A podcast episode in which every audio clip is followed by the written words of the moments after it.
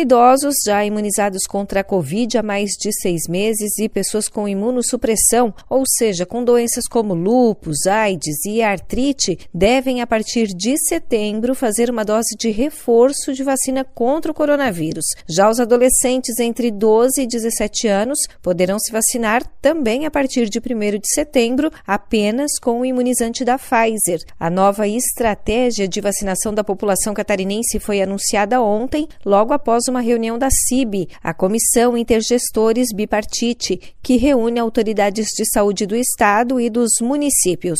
O presidente do Conselho de Secretários Municipais de Saúde de Santa Catarina, Dyson Trevisol, explica que a dose de reforço para os idosos deverá ser com imunizante diferente do aplicado no primeiro esquema vacinal. Nós vamos vacinar os idosos que já se tem esquema vacinal completo há mais de seis meses, seguindo por idade também, da maior idade para a menor idade, conforme chegarem as doses, nós vamos fazer uma vacina de reforço. E a vacinação do reforço, a gente vai fazer pela intercambiabilidade das vacinas, ou seja, não é a mesma vacina que a pessoa tomou. Então, se a pessoa tomou o Coronavac, vai tomar a Pfizer ou a AstraZeneca, se ela tomou Pfizer ou AstraZeneca, vai tomar uma das outras para o reforço vacinal. Em função da variante Delta, que tem um potencial de transmissibilidade muito maior que o coronavírus original, provocando elevação dos índices de agravamento de casos, especialmente entre a população idosa de países onde a variante já predomina, é que o Estado se antecipou em programar a dose de reforço para os idosos,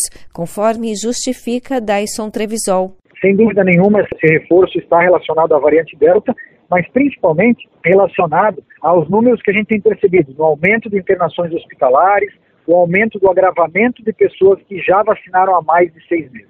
E até de óbitos de algumas pessoas já vacinadas há mais de seis meses, né? principalmente em outros países a gente tem percebido. Então nós vamos antecipar um pouco essa situação para tentar evitar que isso aconteça no Brasil. Eduardo Macari, o superintendente de Vigilância em Saúde, explica ainda que os idosos perdem a imunidade gerada pela vacina mais rapidamente. Essa vacinação de reforço é necessária porque estudos já mostram que após seis meses da vacinação, começa a haver uma redução na imunidade nesses idosos. Essa redução da imunidade ela ocorre de forma natural por um fenômeno denominado imunossenescência, que é uma redução da própria capacidade do organismo produzir anticorpos e mantê-los durante um longo prazo. A estratégia de imunização dos adolescentes de 12 a 17 anos também começa em 1 de setembro, logo após finalizada a aplicação da primeira dose na população adulta com 18 anos ou mais.